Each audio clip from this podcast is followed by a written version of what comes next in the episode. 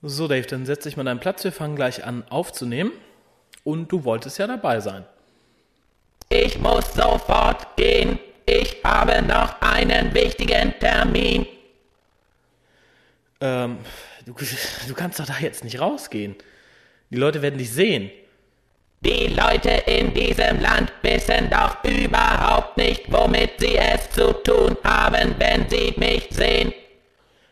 Also aufhalten kann ich dich eh nicht, aber dann jammer bitte nicht rum, wenn wir ohne dich anfangen. Elevate. Und du bist pünktlich zum Abendessen wieder zu Hause, mein Freund.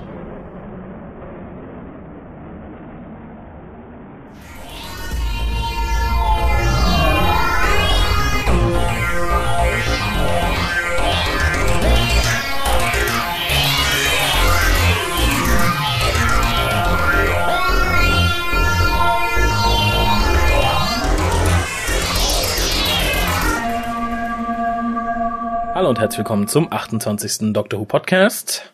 Bei mir sitzt, lebt und schläft momentan. Der Kolja, hallo. Ist dir übrigens was aufgefallen? Der Podcast ist jetzt offiziell älter als du. Ich weiß ja nicht, ob mich das freuen soll, aber wahrscheinlich schon. Es dauert noch eine Weile, bis er mich dann einhat, aber auch irgendwann wird er es schaffen und mich überholen. Ach, das ist so traurig. aber ich habe gute News. Gute News. Ja. Ich nee. werde wieder jünger. nicht so gute News. Okay, was sind die News? Ähm, zum einen gibt es von Big Finish nächstes Jahr oder noch im Laufe dieses Jahres vier weitere Companion Chronicles. Wir haben vor einigen Casts darüber berichtet. Das sind im Endeffekt Hörbücher der alten Companions mit Geschichten der alten Doktoren. Ja, wobei so richtig freuen tue ich mich noch nicht drüber. Ich habe von den vieren bisher zwei gehört und das ist bis jetzt gemischt. Genau, Reviews machen wir dazu irgendwann im Laufe der nächsten Wochen. Aber spricht ja schon mal für die Serie, wenn jemand sagt, okay, sind gerade einen Monat draußen, noch nicht mal, und wir schmeißen dann direkt schon vier neue in Planung. Ja, die wurden auch relativ, wurden die gleichzeitig rausgebracht? Die kamen alle die kamen vier relativ, in einem Paket. Ja, genau. Hat viele CD-Hüllen das Leben gekostet, wie ich erfahren habe. das kann ich mir vorstellen. Als die Companion Chronicles ankamen und im Forum sich halt viele beschwerten, dass sie alle zusammenkämen, sagte einer, ja, ich mag auch die neuen CDs nicht so, die sind ja anders bedruckt. Außerdem sitzen die jetzt immer so fest in ihren CD-Hüllen. Da habe ich immer Angst, dass die kaputt gehen, wenn ich die rausziehe. Und dann schrieb jemand anders, da brauchst du dir keine Sorgen machen. Mein Postbote hilft mir dabei. Der zerbricht immer die Hüllen, wenn er sie in den Briefkasten wirft. Vielleicht kannst du dann überreden, dasselbe zu tun. Ja, das ist schon scheiße. Also ich finde auch, also wenn man schon so viel Geld für CDs ausgibt, wie man dann bei Big Finish im Endeffekt, den lässt man sehr viel Geld, ja. dann sollten die doch bitte eine Möglichkeit finden, die dann auch eben so zu verpacken, dass da eben nichts drankommt. Es gibt ja genug Möglichkeiten. Tun sie bei den Einzelreleases ja ganz gut mittlerweile. Die sind ja normal in so einer gepolsterten. Ja, aber sobald du zwei drin hast, hast du wieder verloren. Und dann genau müssen das. sich was anderes einfallen lassen. Entweder eine einzelne Packung was vielleicht teurer, teurer wird, aber mein Gott, es gibt sicherlich Möglichkeiten. Durchaus. Zweite News betrifft Dr. Who Deutschland. Und die wäre? Erinnerst du dich noch an die Serie Farscape? genau die. Was war das Besondere an Farscape in Deutschland? Mein Farscape, dein Farscape, mein Farscape, dein Farscape. Nein, die ersten drei Staffeln wurden übersetzt. Richtig. Die vierte nicht mehr nicht. und auch der Peacekeepers War, also der abschließende Spielfilm, nicht mehr. Es fand sich dann irgendwann eine Fangruppe zusammen. Ach, das meinst du die jetzt. Die Deutschscape ja, genau. gemacht haben, die nämlich Deutschscape. einfach deutsche Untertitel für die DVDs. Für die vierte Staffel. Genau. Mhm. Und für den Peacekeepers War. Ja, für Doctor Who gibt's jetzt dasselbe. Im Endeffekt hat sich eine Gruppe von Fans zusammengeschlossen, die für die ersten beiden Staffeln die Folgen übersetzen möchte. Sind, sind das nicht die gleichen, die Farscape gemacht haben? Ich glaube, es ist dasselbe Forum. Ob es genau dieselben Leute sind, glaube ich nicht. Es ist das Science-Fiction-Forum. Link setzt sich auf die Webseite. Kann ich aber noch schon runterlassen. Viele Leute, die schnell mitschreiben möchten, während sie im Bus sind und vielleicht mit dem Handy auf die Webseite gehen möchten. Das ist http://www.sf-community.de slash forum slash showthread php Fragezeichen T gleich 6964 Kaufmanns und Page gleich 4. Kaufmanns und? Kaufmanns und. Was ist denn das Kaufmanns und? Das Zeichen, was du machst, wenn du kein und schreibst. Dieses Rubel? Das Brezel. Okay, das, das Brezel. Genau. Aber der Link kommt dann auf die Webseite. Bitte, ja. Für die Leute, die jetzt nicht mitschreiben wollten. Äh, was hältst du von der ganzen Sache? Ähm, ist sicherlich ein interessantes Hobby. Ja. Finde find ich ganz spaßig, weil auf der anderen Seite, man, wir hatten ja auch schon diverse Ideen, was man alles machen könnte, solange es Dr. Who nicht in Deutschland gibt. Ist im Gegensatz zu Farscape, denke ich, aber sehr unnütz. Weil die Serie wurde ja schon synchronisiert und damit existieren ja in dem Sinne auch für die DVD-Veröffentlichung deutsche Untertitel, ja. die dann auch die offiziellen deutschen Untertitel sind. Wie gesagt, ist interessant und sicherlich haben die auch Spaß daran, aber es ist überflüssig.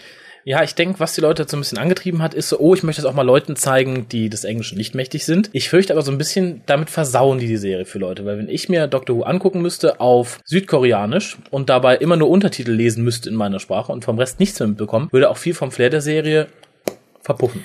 Ja gut, wobei wir wissen ja auch selber, das wird glaube ich gerade so ein Pro und Contra live, ähm, dass die Originalsprache, denke ich, zum Teil unübersetzbar ist.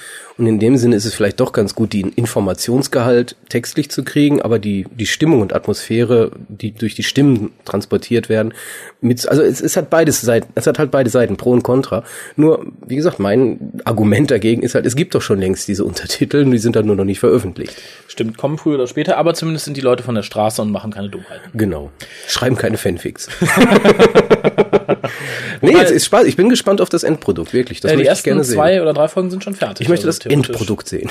Ah, alle Folgen. Alle Folgen. Hintereinander. Weg. Hintereinander. Also Leute, toi toi toi, macht weiter so. Ist ein löbliches Unterfangen. Ich persönlich empfinde es eher als unnütz, aber ja, es ist, meine persönliche ist überflüssig, aber ist interessant. Wenn mehr als 20 Leute daran beteiligt werden, sollten die doch lieber hinaus in die Welt gehen den Leuten Englisch beibringen. das ist die andere Variante. Hilft den Leuten dann vielleicht auch beruflich weiter. Kommen wir zur Post zur heutigen Sendung. Äh, geht immer noch ein bisschen Richtung Gay-Agenda, die wir für uns schon abgehakt haben. Für die Leute, die es nochmal nachlesen möchten, findet ihr es im drwho.de Forum. Ja, unsere finalen Statements. Genau, die da auch nach anschließend bis auf K.O. hat sich, glaube ich, niemand mehr getraut, in diesen Thread was reinzuschreiben. Ist verflucht. Biohazard. Äh, ganz kurz bevor die Post vorliest, möchte ich nochmal ganz liebe Grüße an den Oliver richten. Der hat uns nämlich was Schönes gebastelt. Sind wir bisher noch nicht drauf eingegangen, weil uns die Zeit gefehlt hat. Mhm. Für die Leute, die nicht wissen, was es ist, und das sind alle außer wir beide und Oliver, nehme ich an. Außer Oliver hätte sich irgendwo verplappert. Genau. Aber, aber im Forum hat das nicht getan. Das nö, hätten wir mitgekriegt. Sonst wüsste ich nicht, aber es oh, wird in den ja. nächsten Tagen auf der Webseite zu sehen sein. Oh ja. Ich muss Oliver auf diesem Weg und auch noch per Mail um eine kleine Änderung bitten, aber lasst euch überraschen, unter Umständen habt ihr ein bisschen Freude dran. Unter Umständen und ein bisschen. Genau. Vielleicht aber auch definitiv sehr viel. aber wie gesagt, nichtsdestotrotz, danke Oliver, nochmal auf diesem Wege. Ähm, ich melde mich die Tage nochmal mit Wünschen mit Wünschen, mit Änderungswünschen bezüglich der bei dir. Genau. Aber dann kommt noch gefallen mal übrigens äh, ja. mir gefallen die auch sehr gut, habe ich vielleicht noch nicht gesagt. Also ich fand mir die Sachen sehr gut. Äh, dann liest doch mal die Post vor, geht in Richtung Gay Agenda und Science Fiction, was wir eigentlich breitreten wollten auf diesem Wege. Genau. Gay Agenda haben wir im Wir fangen mal an zu treten. Jetzt platten, wir plätten jetzt alles. Äh, ja gut, was haben wir? Wir haben im Endeffekt äh, drei lange Zuschriften. Ne? Das erste ist von Bernhard, Bernhard, Bernhard, Bernhard. Moin, über diese beiden Fragen habe ich mich ehrlich gesagt gewundert. Ob man das Gay-Agenda oder Exponierung nicht heterosexueller Figuren nennen will, ist dahingestellt. Es fällt jedenfalls auf, dass RTD es offenbar für ein Abbild der Wirklichkeit oder eine anzustrebende zukünftige Wirklichkeit hält, wie exponiert und überproportional häufig homo-, trans- oder bisexuelle Figuren auftreten. Die Diskussion kann eigentlich nur darum gehen, ob er das mit Absicht propagiert oder es nur unwillkürlich zu seinem Weltbild gehört. Die Frage, was ist Sci-Fi, hat mich aus ganz anderen Gründen gewundert. Zum einen frage ich mich, ob man überhaupt eine vernünftige Antwort geben kann. Mancher zählt Social Fiction, Alternativwelten und vieles andere mehr dazu, andere nicht. Oh mein Gott, ich bin jetzt in Fiction Englisch gefangen. Oh well, I try to change. Man kann andererseits der Ansicht sein, Doctor Who sei keine richtige Science Fiction. Der Zeitreisetrick bewegt die Story nur zwischen den Schauplätzen. Eine Kostümklamotte mit Monstern, also mehr Mystery? Mir ist klar, dass ich beide Fragen nicht beantwortet habe, sondern nur die Fragestellung zerdröselt. Ist aber auch Feedback, oder? Ja, definitiv. Ja, so viel von Bernhard. Wunderbar, vielen Dank für die Zuschrift. Ja, Kolja ähm, wird gleich auf das Science-Fiction-Problem noch näher eingehen. Auf das Science-Fiction-Problem. auf das Science-Fiction-Problem. oh mein ich, Gott. Ich halte mich da raus. Für mich ist alles Science-Fiction und Doktor im Besonderen Scientific Romance. Punkt. Ähm, ja, jetzt haben wir noch jemanden, der sich inzwischen zu unserem fleißigsten Leserbriefschreiber entwickelt hat, nämlich Jens. Hallo mal wieder. Hallo Jens. Und er sagt nämlich auch, dass das scheint in der Gegend da zu liegen. Moin, moin, Whocaster. Hi Kolja. Hi, Raphael. Und du wirst wieder zuerst genannt. Nein, als Zweiter hinter dem, hinter dem Who-Cast, das geht nicht. ja, ich habe das bemerkt, finde ich schön. Ich warte immer noch auf die Buttons und T-Shirts von dir. Gemach, gemach.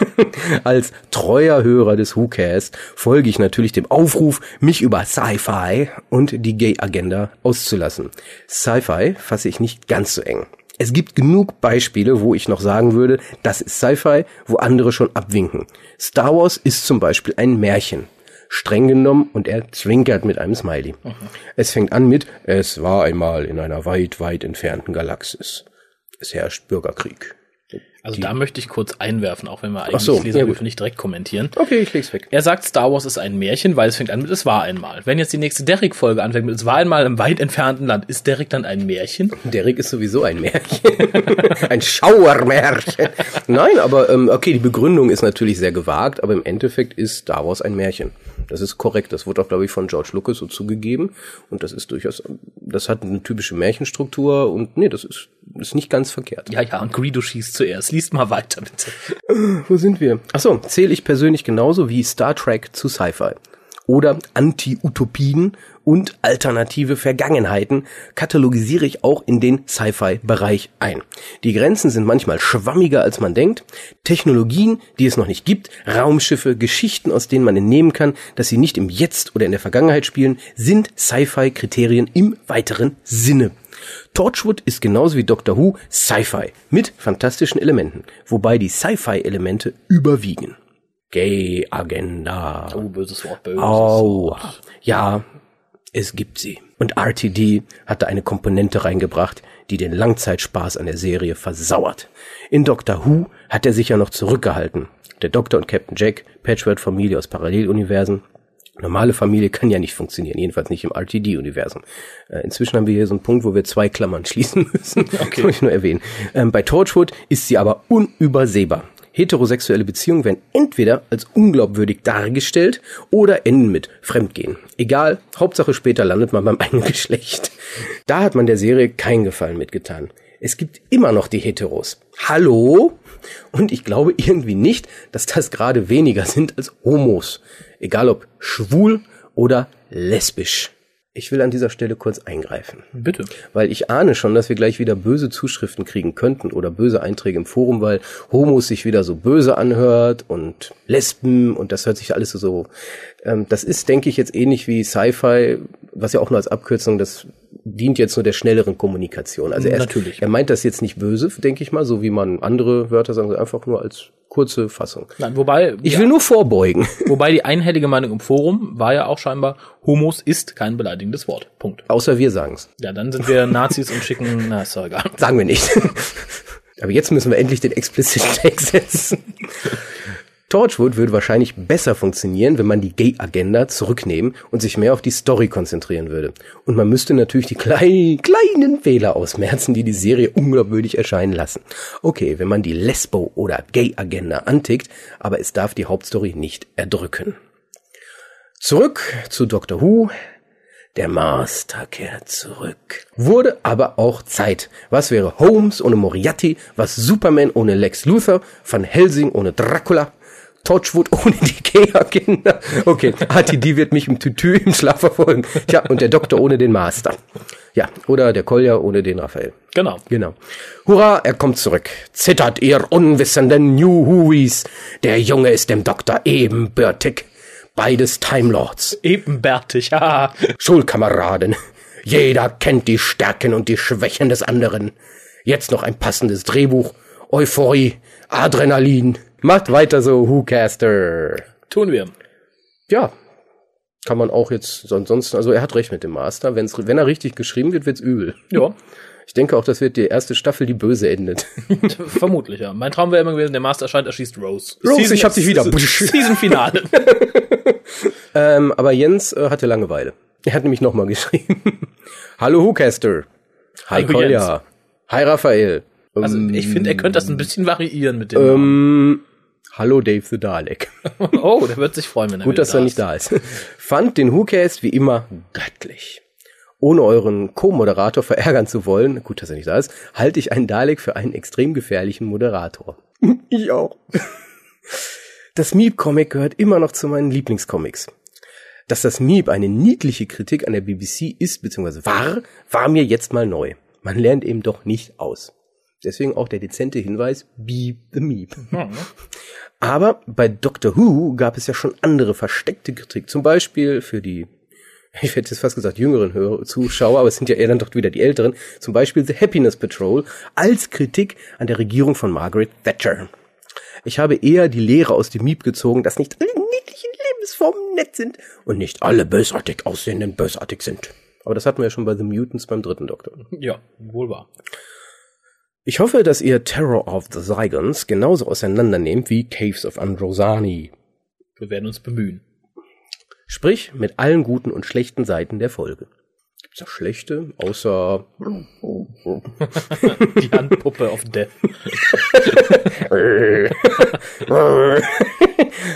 Habe mir inzwischen mehrere Podcasts angetan. Darunter waren reichlich mit, also er meint andere, jetzt nicht von ja. uns. Darunter waren reichliche mit Soundverzerrungen und Artefakten, die meine Ohren beleidigten. Bei einigen Anhörversuchen musste ich meinen vierbeinigen Freund die Ohren zuhalten. Nicht so beim WhoCast und beim Sensecast.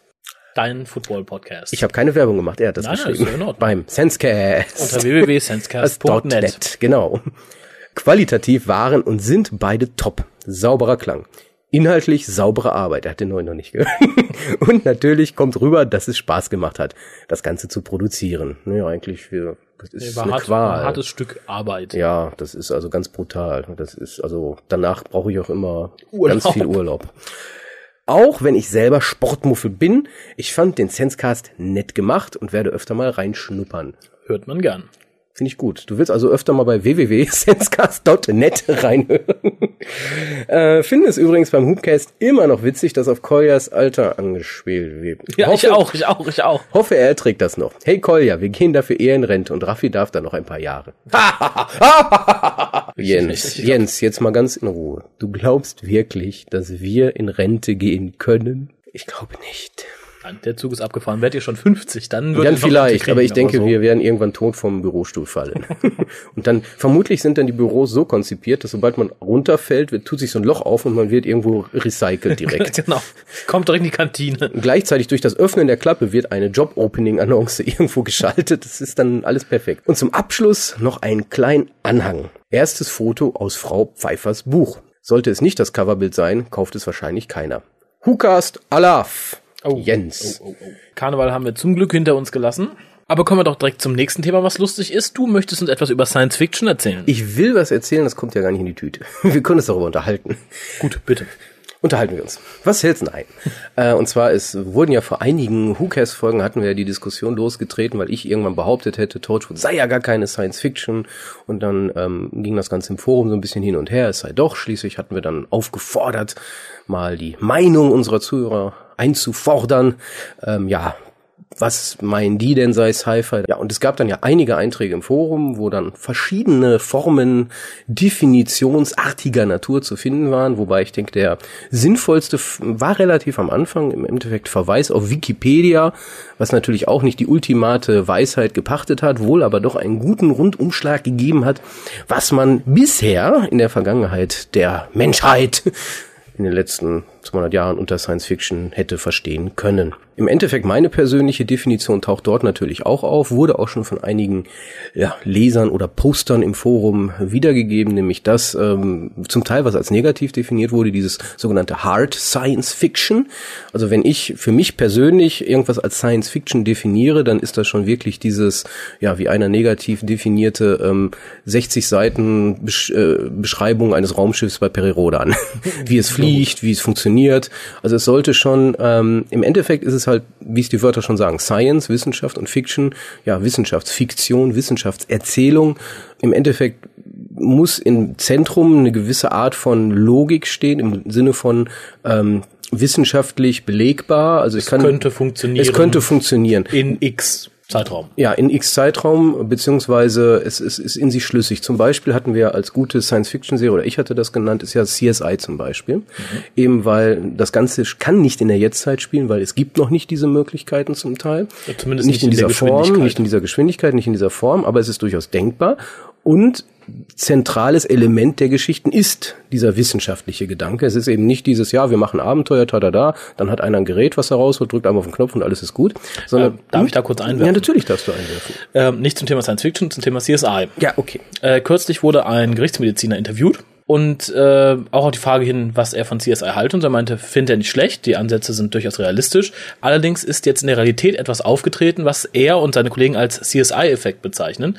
Nämlich zum einen, dass die Polizei und alle Ermittelbeamten davon ausgehen, es geht genauso schnell wie im Fernsehen. Das heißt, ja. wir brauchen eine genetische Analyse, ich hole die heute Abend um sechs ab. Sagt, nee, die dauert vier Tage. Das ist nicht schneller machbar. Und zweiter Nebeneffekt auch von CSI ist, dass es mittlerweile fast 15 Prozent mehr Studienanfänger für eben diesen Berufszweig ja, gibt. Ja, und was wiederum auch den positiven Nebeneffekt hat, dass, denke ich mal, diese Entwicklung sich dann auch verstärken wird, weil dann sind auch mehr von denen in der Forschung. Was ich mir auch vorstellen könnte, wäre dieser dritte Effekt, den du jetzt nicht genannt hast, nämlich, dass die ähm, Täter von echten Verbrechen sich da gewisse Anleihen nehmen und man da ja wirklich zum Teil Lösungen präsentiert bekommt, die in sich schlüssig sind, die aber so kompliziert sind, dass man sich sagen kann, da kommt heute eh noch keiner drauf. Ja gut, das stimmt natürlich. Wir wollen jetzt niemanden auf falsche Gedanken bringen. Genau. Also im Endeffekt für mich persönlich muss die Wissenschaft im Zentrum stehen. Was ich natürlich ähm, nicht ablehne, sind andere Formen der Science Fiction.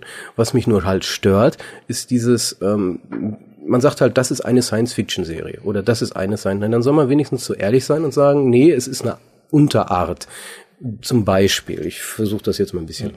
auszuhebeln. Doctor Who und Torchwood sind beides in meinen Augen und wie du auch gerade selber sagst, keine, nach meiner Definition, Science Fiction. Und genau wie Bernhard das geschrieben hatte, ja. ist im Endeffekt dieser Science-Aspekt, der ist nur Mittel zum Zweck, um Geschichten zu erzählen. Es ist nicht das Zentrum. Also es geht nicht darum, dass der Doktor, auch wenn ich das immer sage, wenn ich gefragt werde, was ist denn Doctor Who? Ja, das ist eine äh, Abenteuerserie, wo ein ähm, Außerirdischer durch Raum und Zeit reist in einer Art Telefonzelle.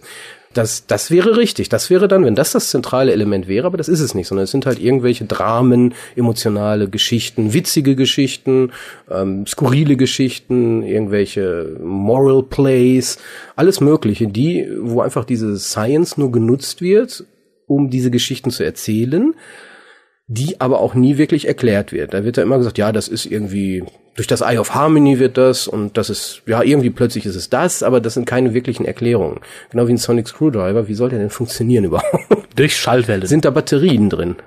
Hast du das jemals gesehen? Wie das funktioniert? Technisch. Der, der wird auch vom Eye of Harmony betrieben. Nein, aber genau das ist es ja, was ich meine. In der Science-Fiction-Serie, nach meinem Verständnis, wäre das irgendwann mal wirklich erklärt worden. Aber das ist, ist in meinen Punkten, ist auch kein Kritikpunkt in dem Sinne, es ist einfach nur eine Festlegung ähm, was Torchwood ist in meinen Augen, weil es wird auch viel gesagt, oder ich mach's mal andersrum. Ähm, es gab einige Foreneinträge, wo gesagt wurde, ja, es gibt ja auch diesen Aspekt, dass sich Science Fiction damit beschäftigt, wie die Menschheit in der Zukunft, das ist natürlich alles relativ zu sehen, mhm. leben könnte. Und welche, also, und da werden halt Aspekte beleuchtet. Und unter diesem Aspekt versuchte dann der Poster im Endeffekt Torchwood da reinzuquetschen und zu sagen, ja, das ist ja so. Das ist, so könnten die Leute in der Zukunft leben. Habt freie Liebe. Mehr oder weniger ist die Aussage. Ähm, sehe ich nicht so. Und zwar hier greife ich dann kritisch an und sage, nein, das stimmt nicht ganz. In meinen Augen müsste das dann eine kritische Auseinandersetzung mit dieser Thematik sein. Nehmen wir als bestes Beispiel diesen Film, den ich vor kurzem gesehen hatte, Die Insel. Ja. Mit den Klonen zum Beispiel. Ist, kann man dann auch wieder aufgreifen, ist jetzt ein Running Gag. dann ist halt genauso. Das ist halt eine Möglichkeit zu zeigen, wie es in der Zukunft sein könnte, aber eine durchaus kritische Betrachtung, die das aber von allen Seiten beleuchtet. Das ist das Positive, weil es ist ja für den Menschen dann ganz gut, dieses wandelnde Ersatzteillager zu haben. Es ist negativ deswegen, weil, also es ist so ein Rundumschlag, es ist, so könnte es sein und das sind die positiven und negativen Aspekte. Bei Torchwood ist es nicht so. Es ist genau das Gegenteil. Hier wird gesagt, so ist es, so muss es sein. Einfach plakativ, ich will, dass alle so sind. Mhm. So, da hat nämlich nie einer von den Charakteren gesagt, na, ich weiß nicht, also so richtig gut finde ich das ja nicht, was der Jack da macht oder was der macht oder was die macht. Das einzige, der mal was gesagt hat, war Jack, als der Gwen gesagt hat, hör mal, wie du so rummachst, das ja, ist ja nicht. Der wurde ein paar Minuten gerade ausgerechnet, ausgerechnet der hat dann kritisiert das dann. Und das hätte eigentlich häufiger sein müssen, um im Endeffekt diesen Science-Fiction-Aspekt, Utopie sozusagen, ist es ja, ja im Endeffekt, ist eine Utopie, die da versucht wird aufzuzeigen, zumindest aus RTTs Sichtweise, einfach dieses, ich setze mich damit auseinander.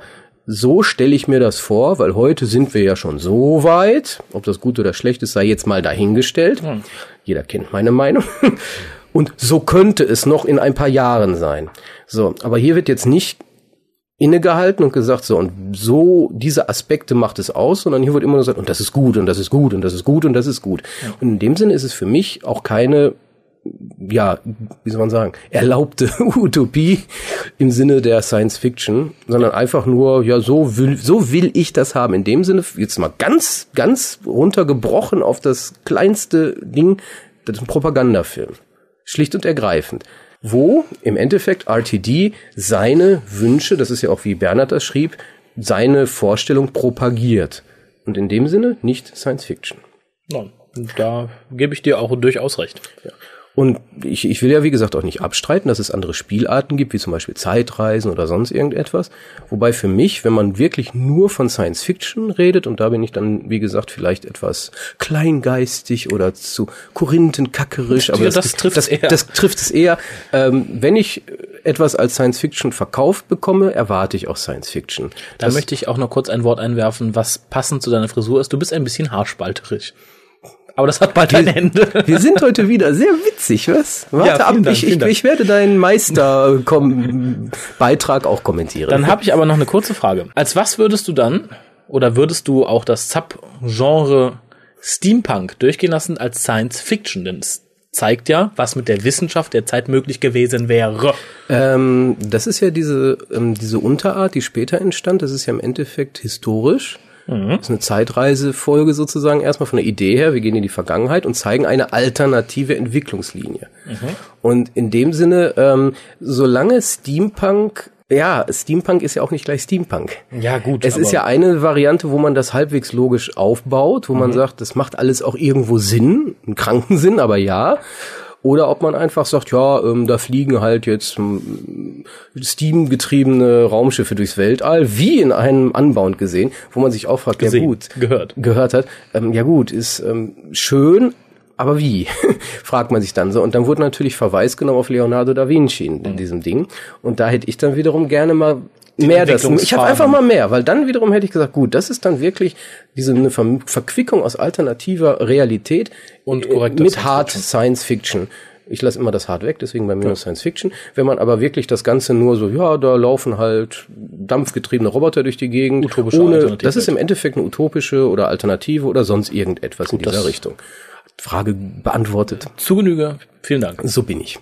Ähm, ja, und wie gesagt, sämtliche anderen Unterarten, die sich im Laufe der Zeit, ich verweise hier einfach mal auf den Wikipedia-Artikel zum Thema Science Fiction, ruhig auch bei der deutschen Wikipedia, war sehr ähm, erhellend, sage ich mal. Einfach weil man da auch wiederum Sachen gelesen hatte, so, ach ja, stimmt, die, die Spielart gibt es ja auch noch. Und gerade das Thema Utopie fand ich da sehr interessant, weil da kann man durchaus, da ist man sehr grenzwertig, wie man ja sehen kann. Eine, eine Geschichte, wo man halt sagt, entweder ist es eine Utopie im Sinne von so könnte es sein, so schön könnte es sein, oder auch, wo man dann sagt, eine Utopie mit realen Unterton, man sagt, aber hinterfragen wir das mal. Und gerade wenn man das Hinterfragen weglässt, finde ich es in meinen Augen nicht wirklich interessant. Da möchte ich mal einen Filmtipp abgeben, der mir gerade so blitzartig in den Sinn schoss, Solid Green. Zum Beispiel. Ja, da wird hinterfragt, das ist ein utopischer, eine utopische Geschichte im Endeffekt, mhm. die aber wirklich die irreale utopische Welt von allen Seiten beleuchtet. Richtig. Und das ist halt das, und deswegen bin ich überhaupt zu dieser Thematik gekommen, was mir an Torchwood eben missfiel. Dieses sehr einseitige, dieses sehr, ja, so ist meine Wunschwelt und so hat sie zu sein und ihr habt das alle zu akzeptieren.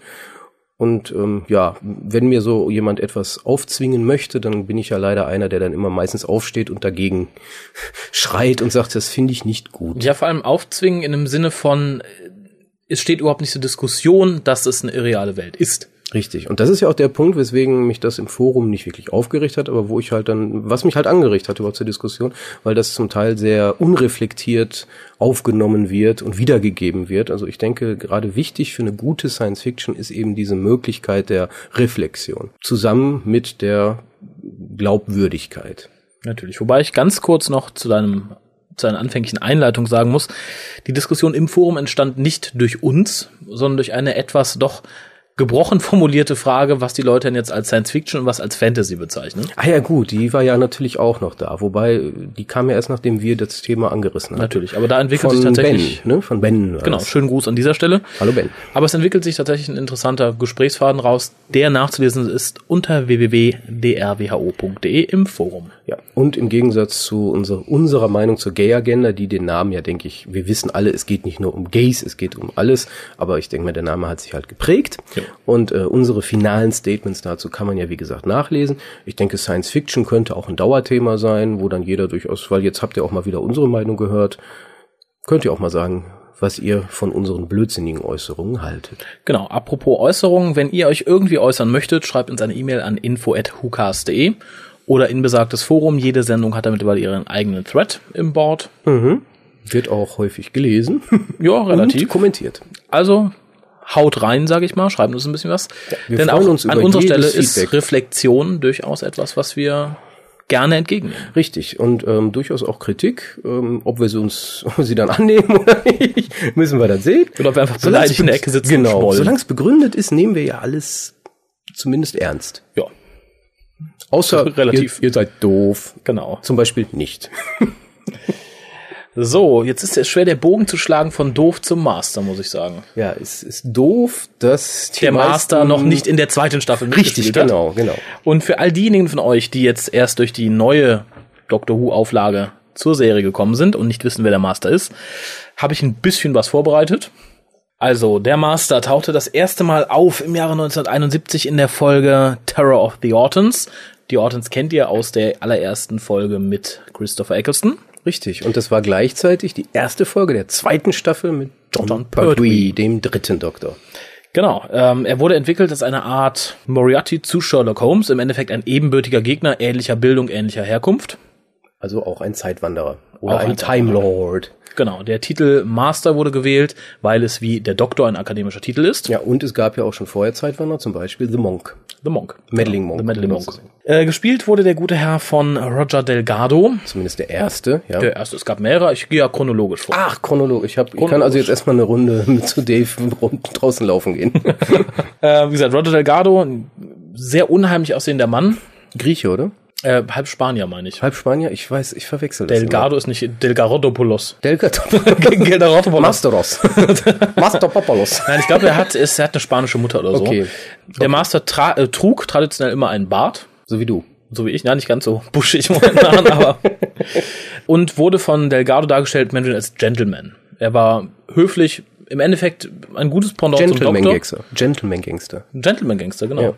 Äh, Pendant zum Doktor, gebildet, wie gesagt, ein Gentleman, aber halt darauf versessen, die Weltherrschaft, die, die Universumsherrschaft an sich zu reißen. Was machen wir heute Abend, Pinky? Was anderes hatte der Master eigentlich nicht zu tun, zumindest als Delgado nicht. nee, das ist also, was das betraf, er wurde, glaube ich, sehr gut charakterisiert, bis auf die Motivation. Ja, die war, die komme ich später noch zu, die wurde später doch verbessert, aber gerade der Delgado Master hatte keine Motivation außer ich möchte herrschen. Ja, wobei, man muss ja auch hinzufügen, ähm, wobei ich weiß nicht, ob du eh darauf zukommen wolltest, das Ganze war ja eh diese große Doctor Who-Familie mit Unit, Joe Grant, John Pertwee's Doktor, dem, das war irgendwie so ein großer, weiß ich nicht, das war so diese Familie, die man immer, das war halt der böse Bruder. Ja, das war tatsächlich so. Es stand auch dann, also es fällt mir gerade ein, wo du sagst. Es gibt einen sehr schönen Promo-Shot von The Demons, ist das, glaube ich, wo alle sehr familiär zusammenstehen. Und Ja, das ist richtig. mir was, immer das Erste, was mir einfällt, wenn ich an diese Ära denke. Ja, und die erste Staffel, da war ja auch, glaube ich, in jeder Folge dabei. Ne? In der ersten Staffel war in jeder Folge dabei, spielte dann in den folgenden zwei Seasons auch immer noch mal wieder mit. Sollte dann eigentlich auch das Ende des Doktors beschließen. Hätte ja gepasst. Aber leider starb Roger Delgado bei einem Autounfall im Jahre 1973. Ich glaube sogar in Griechenland. Daher, Daher hast du vermutlich Daher das, habe ich das, ähm, ja, ja. bei Dreharbeiten, also nicht bei Dreharbeiten starb er, aber auf dem Weg zu Dreharbeiten von Dreharbeiten. Auf jeden Fall im Auto und Griechenland. Ja, und eine Mauer hatte auch mit was zu tun. Ja, und damit verlor die Serie eigentlich den, in meinen Augen, aber ich glaube nicht in deinen, den besten Masterdarsteller. ähm, die Serie, ja. Ja, ja, Ich hole später weiter aus. Okay. Zumindest sollte die letzte Folge, die ja nicht gedreht wurde, The Final Game heißen. In dieser Folge sollte der Master dem Doktor das Leben retten und dabei selber hops gehen, wobei der Doktor dann auch regeneriert. Wobei, man muss auch noch hinzufügen, fällt mir gerade ein, ähm, diese, diese Kombination dritter Doktor und Master, die war immer so besonders irgendwie stylisch. Die hatten auch Schwertkämpfe zwischendurch. Das war zwar ein sehr merkwürdig choreografierter Schwertkampf. Ja, zumal der Doktor zwischendurch es, isst. Ja, es, es passte aber so. Das war alles so dieses, mein Gott, das war witzig, das war Ja, die Familie waren, und die waren war zusammen geschrieben. Es war tatsächlich Ja. so. Es wurde auch gesagt, zumindest in dieser Staffel, dass der Doktor und der Master zusammen zur Schule gegangen sind. Mhm. Theta Sigma. Ja, nach Roger Delgados Tod tauschte man die letzte Folge halt gegen Planet of the Spiders aus, was ich ein bisschen bedauere. Da tauchte auch so ein buddhistischer Time Lord auf, oder? Mm, Irgendwie sowas. Ja. Ja. Traurig, aber ist gut. nicht wirklich eine der besten Folgen. Das Einzige, was heute immer noch gerumert wird, aber von niemandem bestätigt und was vielleicht auch ganz gut ist, dass die letzte Folge nicht zustande kam, es sollte explizit gesagt werden, dass der Master des Doktors Bruder ist. ja gut, und so kann man sich das noch offen halten. Ja, fände ich aber als Idee nicht wirklich gut. Ach, wieso denn nicht? Nein. War der im selben Loom und Lang Ähm, ja, drei Jahre später, also drei Jahre nach Delgados Tod, wollte man den Master dann zurückholen. Ist natürlich schwierig. Ist ja Delgado sah nicht mehr so gut aus. Richtig. Also holte man sich Peter Pratt. Den Namen muss niemand was sagen. Ich persönlich habe ihn auch nur im Zusammenhang mit dem Master. Ich glaube, dieser Mensch hat danach nie wieder irgendeine Rolle bekommen. Äh, man sieht ihn auch nicht, denn der Master kehrte zurück als komplett ja, vergammelter Master im Endeffekt. Äh, komplett entstellt, komplett auseinander zerfallen, im Endeffekt wie eine lebende Leiche. Verwesend. In einem Wort. Verwesend. Exakt. Äh, keine Augenlider, keine Lippen mehr. War ja dann auch nötig, weil man natürlich Roger Delgado nicht mehr zur Verfügung hatte. Äh, dieser Master spielt in der Folge Deadly Assassin, die eine companionlose Doktorfolge ist. Ich glaube, mit einer der wenigen. Damals. Bis dahin die einzige natürlich. Und Weil eine Folge zuvor der heilige Gral der Companions zurückgelassen wurde. ja, die, die, die Time Lords haben gesagt, bitte Doktor, komm, aber lass die alte da. Time Lords wissen, was Ich bin mir schmeckt. ganz gar nicht mal sicher, ob die das wirklich gesagt haben oder dass es der Doktor nicht einfach gesagt hat. Du bleib mal hier in der Kohlegrube. Ich habe keine Lust mehr. So, Geh weg. Die Folge spielt auf Gallifrey. Der Master möchte versuchen, die Macht über das Eye of Harmony an sich zu reißen. Also im Endeffekt die Energiequelle der Time Lords, um sein Leben zu verlängern. Denn er hat keine Regeneration mehr übrig und ist kurz zum Exitus. Schafft das am Schluss mehr oder weniger auch. Man sieht ihn in der Endsequenz fast regenerieren, aber nur fast.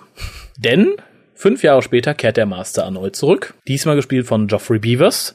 Wieder unter einer sehr widerlichen Maske. Diesmal er allerdings eigene Zähne und Lippen. Sieht nicht mehr ganz so statisch aus. Man hat auch wieder richtige Augen, nicht diese aufgerissenen Fiesen. Man könnte jetzt mutmaßen, okay, die Regeneration hat etwas geklappt. Aber nur etwas, denn sein Gesicht ist jetzt etwas beweglicher geworden, aber er hat kein neues Leben gekriegt. Von 76 an, auch sehr spürbar in der Folge 81, ist die neue Motivation des Masters, denn er möchte jetzt nicht wieder nur die Macht haben und das Universum erobern, sondern er möchte leben. Ja, so ein bisschen wie die Kübermänner. Genau das. Und ich denke, das ist die stärkste Motivation, die ein Charakter haben kann. Der sagt, ich muss sterben, es sei denn, ich tu was. Und ich denke, das ist auch mit die Hauptmotivation, die der Master in der neuen Serie haben sollte, weil sonst funktioniert ein so böser Charakter nicht. Ja, es ist, alles andere wäre sonst ein bisschen Blödsinn. Ich will das erobern, ich will das machen, ich will dieses oder jenes ist immer doof. Ich will haben, haben, haben. Ist als Motivation immer sehr schwach. Aber sowas Persönliches, das sollte auf jeden Fall, das, Ja. das hilft auf jeden Fall. So, also wie gesagt, 81 kehrt der Master zurück und zwar in der Folge The Keeper of Traken. Eine sehr ruhige Folge. Eine sehr ruhige Folge, in der Nissa das erste Mal auftaucht. Mhm, aber noch nicht als Companion. Noch nicht als Companion, sondern noch als, als Gaststar sozusagen und ihr Vater Tremus, Richtig gespielt von niemand anders als Anthony Anley. hervorragender Schauspieler. Tatsächlich, ja. Auf jeden Fall, im Laufe der Folge schafft es dieser fiese Etzmaster, Der die ganze Zeit getarnt ist. als getarnt Als als. Statue, genau, schafft es dann tatsächlich Keeper of Traken zu werden und damit auch wieder eine Power Source zu kontrollieren, die unendlich groß ist. Schafft es dadurch, sich den Körper von Tremus unter Nagel zu reißen und ist wieder der Master. Tremus, für jeden, der es noch nicht gemerkt hat, ist natürlich ein Anagramm von Master. So eine Überraschung. Und Punkt. Von diesem Moment an wird der Master gespielt von Anthony Anley. Sieht auch wieder ein bisschen aus wie Roger Delgado, allerdings in einer eher comichaften Version. Er ist einen halben Kopf kleiner, er ist Ja, es, es passt dann auch eher sich ein in diese John Nathan Turner Idee, Ja. dass die Charaktere mehr so comicartige Züge haben mit Uniform und so. Genau. ja auch diese ganze Geschichte mit dem äh, Anzug des fünften Doktors zum Beispiel oder des sechsten Doktors, dieses rote Ding, was waren im Endeffekt Uniformen, die die trugen. Und da breit sich das natürlich auch ein, dass der wiederkehrende Bösewicht ja ein comicartiger Charakter wurde. Genau, das schlug sich leider dann auch sehr schnell nieder. Ich glaube, in der ersten Folge noch nicht zu sehen, weil der Master nur am Ende auftaucht. Aber gerade im Verlauf der Serie bis zum Ende 1989,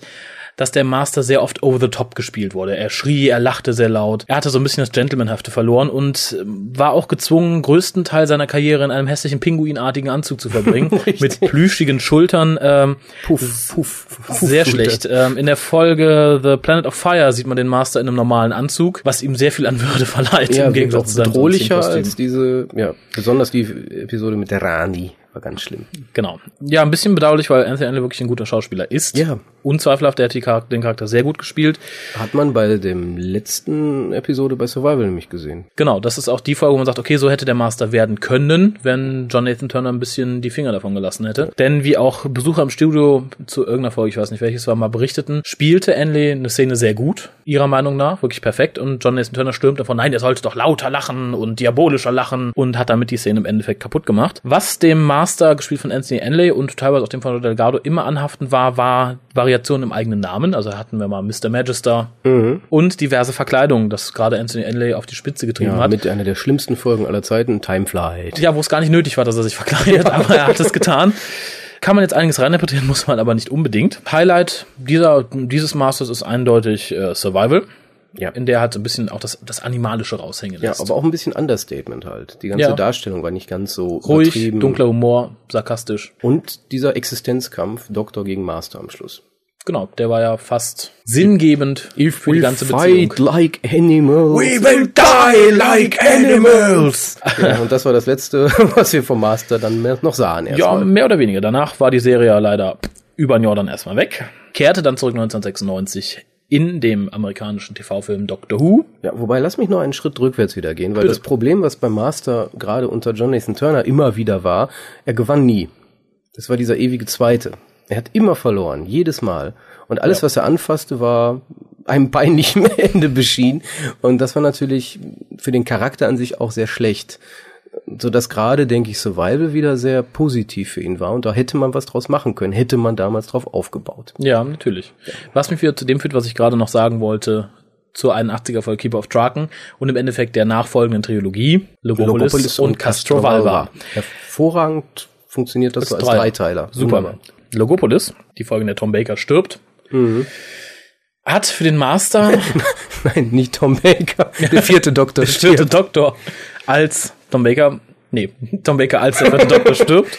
Genau. In dieser Folge, und wenn ich sie heute mir wieder angucke, verstehe ich es immer noch nicht. Der Master hat die Möglichkeit, das ganze Universum zu beherrschen und schickt einen Funkruf an das ganze Universum. Ihr müsst mir jetzt gehorchen und Punkt. Ich frage mich, hätte der Doktor nicht eingegriffen, das Universum hätte gesagt, okay, was hätte er als nächstes gemacht?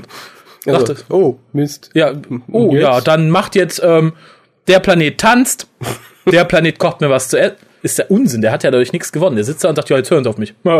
Ja, das ist halt wieder diese Motivationsproblematik. Wenn ich alles hab, was mache ich dann? Genau, und darum funktioniert der Master als sterbender Master in meinen Augen sehr viel besser. Das war ja ähm, Skagra bei Shada funktionierte da auch in dieser Richtung, wo auch gesagt wird, du willst ja immer das, du willst ja das Universum beherrschen, das ist total lächerlich. Was machst du denn, wenn du das hast? Und sagt, der will ich doch gar nicht. Ich will das Universum sein. Ja. Und das wiederum gibt dem Ganzen so eine philosophische Geschichte. Und ja, das war bei Master eben nicht. Er sagte, ich will nur herrschen and you will obey me. Du, du, du. Das sollte vielleicht noch gesagt werden, habe ich am Anfang ganz vergessen. Der Master schafft es in der Regel, die Leute zu hypnotisieren. Er hat einen sehr starken Willen. Wobei das, glaube ich, auch beim Delgado Master stärker vertreten war als bei allen späteren. Ich habe Anthony Enley bis, ja, tatsächlich auch nur, glaube ich, in Survival jemanden so stark hypnotisieren sehen, dass er ihm bedingungslos gehorcht hat. Ansonsten mhm. war das immer ein bisschen daneben gegriffen. Und seine Lieblingswaffe ist der ähm, der Wubelstick, der, der, Wubelstick. Der, der, der Vaporisator. Der, der Vaporisator, der Tissue Compression Tissue Eliminator. Genau. Im Endeffekt. Der Wubelisator auf Deutsch. Warte auf die deutsche Übersetzung. der Wubelisator. Nein, im Endeffekt ist es der Barbie-Macher. der Master schießt der, auf eine Person. Der Minimax-Macher. Genau. Dann wird diese Person ganz klein, zufälligerweise genau in der Größe von Plastikpuppen, die man überall kaufen kann, und ist tot ist natürlich eine sehr doofe Waffe. Ja. Aber billig in der Herstellung und damit für die Fernsehserie ideal. Genau, außerdem kann man die Leichen besser verstecken, als wenn sie so groß irgendwo rumliegen. Richtig. Kommen wir zurück zum Spielfilm von 1996. Der Master wird gespielt von Eric Roberts, Bruder von Julia Roberts. Bekannt aus vielen amerikanischen schlechten Kriegsfilmen. Ja, aber immer böse. Genau, und auch diesmal ist er wieder böse. Aber so richtig. Ja, der Film wirft natürlich viele Ungereimtheiten auf, warum die Essenz des Masters vom Doktor von den Daleks abgeholt wird, um zurück nach Gallifrey gebracht und zu werden. warum die Daleks klingen wie Schlümpfe und warum die Schlümpfe überhaupt den Master vernichten, ist ja auch Quatsch. Ja. Warum sollten? Ja, ist ja auch egal. Also extrem unsinnig. Der Entwicklung des Masters hilft der Film auch nicht wirklich weiter. Im Endeffekt ist für diesen Film nur das Ende wichtig, denn der Master wird von der TARDIS gefressen. Ja. Er landet im Link zum Eye of Harmony, behaupte ich jetzt einfach mal, in der TARDIS und ist fortan verschwunden. Er ist im Treibstofftank. Zur Darstellung lässt sich sagen, dass Eric Roberts leider kein bisschen aussieht wie der Master. er trägt eine Sonnenbrille, hat ja, keinen Bart. Es ist ja auch nicht der Master, es ist ja ein Ambulance Driver namens Bruce. Bruce. Auch wenn das Aussehen das Schlechteste ist, finde ich, die Motivation des Masters wird in diesem Film mehr oder weniger am besten dargestellt. Weil im Film geht es so drum, ich will leben, ich will einen neuen Körper, Punkt. Mhm, und das kriege ich nur vom Doktor. Genau. Gut, das war vielleicht nicht so schlau, aber Bruce hat ja auch langsam angefangen ja zu faulen. Hätte ja fast geklappt. Ja, super. Dann hätten wir jetzt äh, den Master und Rose. Sehr schön. Wäre aber witziger, glaube ich. So ein ja. bisschen wie die, wäre dann so ein bisschen wie das Unbound mit Valiant und Mel. naja, ja, nach dem 96 getroffen war der Master dann erstmal verschwunden nämlich im Bauch der TARDIS. Mhm. Zu der ja. Zeit, die danach Jetzt kommt. Jetzt bin ich gespannt. gibt es sehr viele Varianten. Genau wie es viele Varianten gibt, warum der Master nach Delgado plötzlich so vergammelt aussah. Genau so wie zur Vergangenheit des Masters. Würde ich gern, wenn es gewünscht wird, zu einem späteren Zeitpunkt ganz genau darauf eingehen, weil es gibt allein für die Vorgeschichte des Masters drei oder vier verschiedene Versionen. Genau wie es verschiedene Erklärungen dazu gibt, warum der Master plötzlich seine letzte Regeneration hat, obwohl er eigentlich noch ganz jung und frisch war. Also, wenn ihr mehr dazu hören wollt, schreibt uns an info.hucast.de. Zwei Nennenswertigkeiten zum Master hätte ich dann noch. Gibt es das Wort Nennenswertigkeiten? Jetzt gibt es das. Wunderbar. Wir machen sofort einen Wikipedia-Eintrag. Wenn ich es noch zweimal benutze, ist es meins. so, und zwar weigerte sich Anthony Enley seiner Zeit, für Big Finish, also für die Dr. Who Audios zu sprechen. Beziehungsweise er weigert sich nicht, sondern er wollte einfach viel Kohle dafür haben. Mhm. Genau genommen viel zu viel Kohle. Sehr bedauerlich, haben damals sehr viele bedauert, dass halt so horrende Zahlungsaufforderungen von seiner Seite kamen. Big Finish hat aus dieser Not allerdings eine Tugend gemacht, meiner Ansicht nach, und hat sich Geoffrey Beavers zurückgeholt. Nämlich den Master of Keeper of Dragon, der ja eigentlich der Master ist, der auch im Entely Master drinsteckt.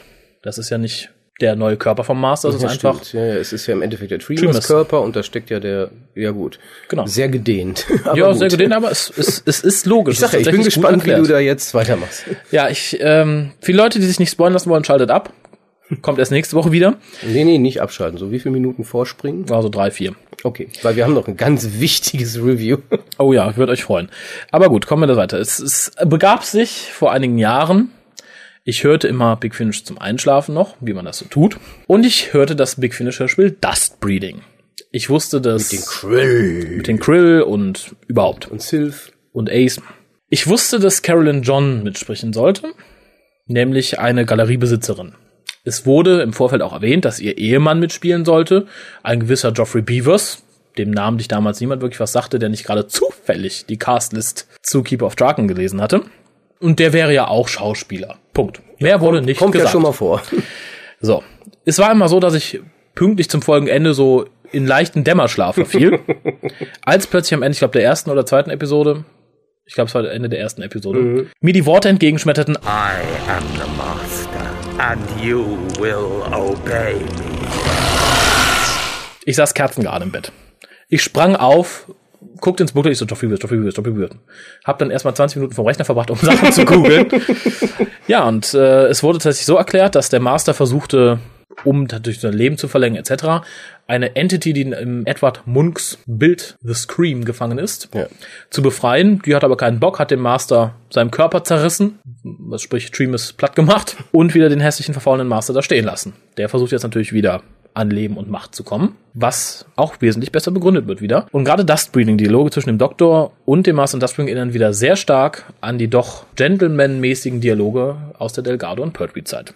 Ja, wobei, das wurde dann ja noch auf die Spitze getrieben in einem weiteren Audio, Dazu das auch, denke ich, von dir gleich erwähnt wird. Natürlich. Wie gesagt, der Master selbst, äh, Geoffrey Beavers schafft es dem Master ein unheimliches Flair zu verleihen, ähm, weil er halt nicht an ein schlechtes Drehbuch gebunden ist wie ein Keeper of Draken. Hört euch mal an, es ist wirklich auch heute noch eines der besten Big Finish vom Schreiberischen her. Es ist wirklich, die Dialoge sind ausgesprochen gut. Die Chemie zwischen dem Master und dem Doktor stimmt wunderbar. Und leider wurde das später nicht fortgeführt. Der Master kriegt ein neues Thema. Delgado hat ein eigenes, das ging so du du du du du, typisch 70er halt. Diesmal hat der Master ein sehr schönes Klavierstück, wurde hier ein paar Mal benutzt, immer wenn er überraschend auftauchte. Leider danach nicht mehr gehört. Der Master taucht nämlich wieder auf im Hörspiel Master. Im Endeffekt ein Das war Teil, dann keine so eine große Überraschung. das war keine große Überraschung. Äh, Im Endeffekt ist es ein Teil dieser Bösewicht-Quadrologie, bestehend aus Omega, Omega Davros, Master, Master. und Sagreus. Ähm, Master selbst hat dir, glaube ich, nicht so gut gefallen. Mm, richtig.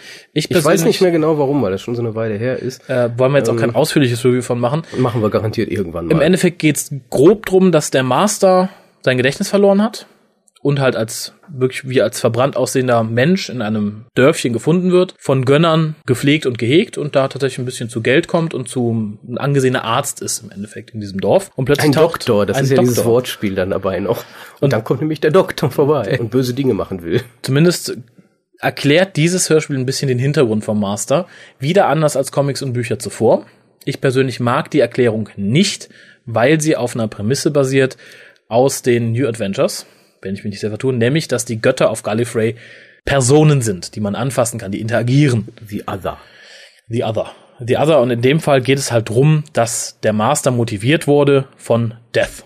Richtig, der Master wird bezeichnet als Death zu, Champion. Richtig, weil der Doktor ist ja Times Champion nach den Virgin New Adventures. Genau. Richtig. Wobei, was mir wirklich nicht gefallen hatte, war diese Liebesgeschichte, die da noch passiert und die war so ein bisschen überzogen. Aber ohne drauf eingehen zu wollen, nur weil es mir gerade wieder eingefallen, was mich daran gestört hat. Ja. Auch wenn jetzt viele wieder sagen, oh, der will die Liebesgeschichte nicht. Ich fand die Liebesgeschichte, wie sie da war, nicht. Ja, sie passte nicht. Sie war nicht rein. richtig gut und aber irgendwann mal. Aber nichtsdestotrotz liefert Geoffrey Bliss wieder eine perfekte Performance ab. Die Chemie zwischen dem Doktor und dem Master, gerade weil der Master das Gedächtnis verloren hat, ist brillant. Und ich hoffe sehr, ich meine, es ist jetzt auch schon fast zwei Jahre, über zwei Jahre her, dass er das letzte Mal im Master gesprochen hat, dass er in dieser Form wiederkommt. Bleibt zu hoffen, Big Finish, bleibt mal dran. Ich frage mich aber, ob ihnen jetzt verboten wird, wenn der Master in der neuen Serie wiederkommt, den Charakter weiterzuentwickeln. Weiß ich nicht, bei Cyberman oder so haben sie es ja auch nicht ich denke, der Rückschritt ist erlaubt, aber nicht der, die Weiterentwicklung. Dann hoffen wir es. Wobei, es taucht ja noch mal ein Master auf, und ja. zwar in einem... Ach so, mein Gott, du ich hast ja alles vorbereitet. fertig. Ich bin doch noch nicht fertig. Ich sag gar nichts mehr. Ich trinke ein bisschen was. Ja, ich habe nämlich noch zwei Punkte jetzt, in denen der Master auftauchte. Zum einen, das auch für die Freunde der neuen Serie, gibt es ja von Big Finish die sogenannte Unbounds. Das heißt, Geschichten, die unter der Prämisse Was wäre, wenn eine Geschichte erzählen mit einem alternativen Doktor. Ja, mit einem Totalausfall und der Rest ist sehr gut. In dem Unbound Sympathy for the Devil, in der David Warner sollten jedenfalls was sagen, den Doktor spielt. Und zwar den dritten im Endeffekt. Im Endeffekt den dritten Doktor, der dann auf Nicholas Courtney, also den Brigadier trifft, der nicht mehr der Brigadier ist, sondern ein Barbesitzer irgendwo in China, Japan. Aber er war der Brigadier, also so Natürlich. Ist das aber das Unit hat halt total versagt ohne den Doktor. Ja. Da taucht tatsächlich Genau, das ist nämlich, um das kurz mit dem Amor, das ist nämlich die Prämisse, was wäre gewesen, wenn der Doktor wenn nicht, der Doktor 70ern, nicht sondern in den 90ern genau, erst wäre. 20 Jahre später von den Time Lords auf die Erde geschickt wurde. Und damit hatte genau. Unit natürlich keine Chance gegen sämtliche Invasionen, die sondern dann war eine Lachnummer im Endeffekt. Richtig. Und das ist die Prämisse dort. Genau, für Leute, die die neue Serie nur kennen. Leiht es euch aus, kauft es euch, besorgt es euch. Habt ihr aber nicht von uns. Denn es gibt in dieser Geschichte mehrere Links zur neuen Serie. Zum einen taucht der Master auf. Allerdings nicht sehr masterhaft gespielt, muss ich sagen, von Mark Gettis. Mhm. Den kennt ihr als Schreiber und in der dritten Staffel als Schauspieler für die neue Serie. Er hat geschrieben Idiot's Lantern und davor. Hast du gestern noch geguckt? Ja, wie heißt es? Unquiet Dead. Ah, The Unquiet Dead, genau. Und spielt halt in der neuen Serie den, den alten Mann, der jünger wird. Richtig. Wenn ich es dem Trailer richtig entnehme. Aber das, wär, das werden wir ja noch sehen demnächst. genau. Das wäre der erste Link. Der zweite Link wäre dann natürlich der Master, der in der neuen Serie auftauchen soll. Und der dritte Link ist, weißt du's? Oi, I know. David Tennant spielt einen bösen Unit Captain. Mhm. Oi. And he speaks very Scottish. Ja, Scotsman. The Scotsman. Also für Leute, die David Tennant sexy finden, was ja die meisten Mails unter euch sein würden, hört's euch an. Ist es lohnenswert, ist es lustig. Er hat auch eine recht große Rolle, also taucht ständig auf und ja. schimpft die ganze Zeit mit dem alten Brick. Ja, was für ein Loser er doch wäre. Ja. Die letzte Erscheinung des Masters hatten wir 2003, vor Erscheinen der neuen Serie, als es noch nicht hieß, es gibt eine neue Serie. Oh ja plante die BBC I, also die Internetsektion der BBC, einen eigenen neunten Doktor, gespielt von Richard E. Grant. Genau. Von dem Russell T. heute behauptet, er hätte das Geld genommen und wäre weggelaufen.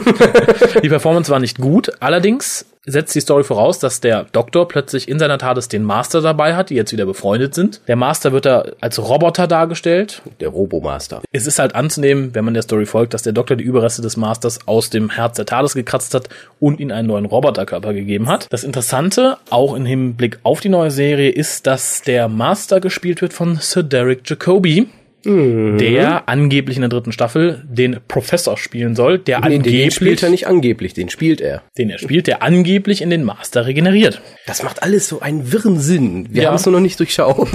Vermutlich, wenn einer das durchschaut, dann ist das diese Geschichte aus dem Pernato durch dieses Universum. Dann wird das Universum aufhören zu existieren Plop. und durch noch etwas kompliziertes ersetzt. Nein, im Endeffekt fände ich, wäre es ein netter Link zu einer bereits existierenden Geschichte, ohne dass man näher darauf eingehen muss, wie es denn dazu gekommen ist. Mhm. Zumal Sir Derek Jacobi ein guter Schauspieler ist, sowohl den Doktor als auch den Master sehr gut gespielt hat, ja, kann man nicht anders sagen. Fall. Er ist so mit das Glanzlicht aus Scream of the Schalker, welches die Folge mit dem Master ist. Da war auch sonst nicht viel. Wobei es war dann der erste farbige Companion wo wir jetzt den zweiten farbigen Companion haben. Genau. Aber da das ja nicht wirklich existiert hat, ist es der erste farbige. Jetzt haben wir den ersten farbigen Companion, der mir auch lieber ist als der farbige Companion vom nicht existenten neunten. Richtig, die war sehr unsympathisch. Ja, und Martha scheint ja doch recht sympathisch zu werden, was man so gesehen hat bisher. Ja, nur die Lederjacke sieht sehr trendy aus. Ja, das ist aber, glaube ich, Russell T's Einfluss, der sagt, alles muss trendy sein, der Stylish. Doktor darf nicht über 40 werden. Äh, da gibt's ja auch schon wieder eine Diskussion im Forum, die wir demnächst mal hier, glaube ich, aufgreifen können. Ja, nicht in diesem Forum, sondern im StudiVZ für die Studenten unter euch. Ach ja, stimmt, im StudiVZ. Da gibt's auch eine Doctor Who Group. Und in dieser Doctor Who Group wird halt auch gerade über das Alter der Doktoren diskutiert. Gehen wir aber, würde ich mal sagen, nächste Woche drauf ein. Ja. Denn ich sehe, wir sind auch schon relativ lang geworden. Das heißt, wir werden das geplante Review für heute von Circular Time, dem aktuellen Big Finish, schieben auf nächste Woche schieben und gehen noch kurz ein, ich denke auch tatsächlich auf nur das sehr Fundstück kurz, der Woche. auf das traurige Fundstück der Woche. Ich habe es dir noch gar nicht erzählt, aber ich finde es sehr lustig. Denn als ich mit meiner Freundin das erste Mal eine Doctor Who-Folge gesehen habe, welches Girl in the Fireplace war. Damit hast du ausgerechnet angefangen. Ja, weil es eine meiner Lieblingsfolgen der zweiten Staffel ist. Ist natürlich hart, damit anzufangen. Ja, aber es ist eine Frauenfolge. Es wird am Schluss geweint und so und. Aber äh, ist so untypisch. Egal. Ach, egal. Zumindest sagte sie damals, ich kenne Billy Piper irgendwoher. Ich so, kann nicht sein, die kennt ihr keinen Arsch, es sei denn, du stehst auf britische Pop-Queens.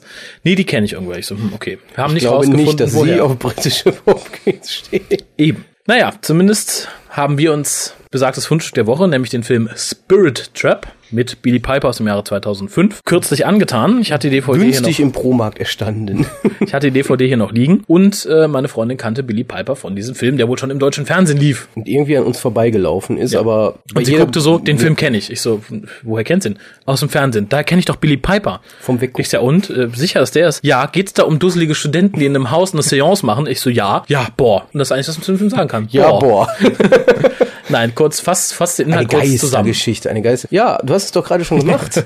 Nein, im Endeffekt, da treffen sich ein paar Studenten, die wohl ein Wohnheim suchen. Ja, eine, eine WG ein WG gründen wollen und ähm, das ist ein altes, verfallenes Haus und äh, ja, die sollen da wohnen. Das Haus ist aber von Geistern bewohnt und die versuchen sich, die Geister versuchen eine Erlösung zu finden, indem, indem einer der Studenten, der dann im Endeffekt ein Mörder ist, ermordet werden muss. Genau. Und alle sind glücklich am Schluss. Ja, alle, die überleben, sind glücklich. Im Endeffekt überleben auch. Ja, einer ist nicht glücklich, nämlich der Mörder, der tot ist. Genau, der aber auch erst durch die Events in diesem Haus zum Mörder wird und darum finde ich so ein bisschen. Ja, irgendwie ganz komisch. Nee, da war ja diese, ist ja auch egal. Der Film ist es nicht wert, dass man lange drüber redet. Ja. Ähm, vor allen Dingen ist die deutsche Synchronisation ganz übel ja. und lässt, also wenn man ihn sieht, hab, ich habe Angst gehabt vor der Synchronisation von Dr. Who. Ja, die haben wir auch ganz schnell wieder ausgemacht, die Synchronisation.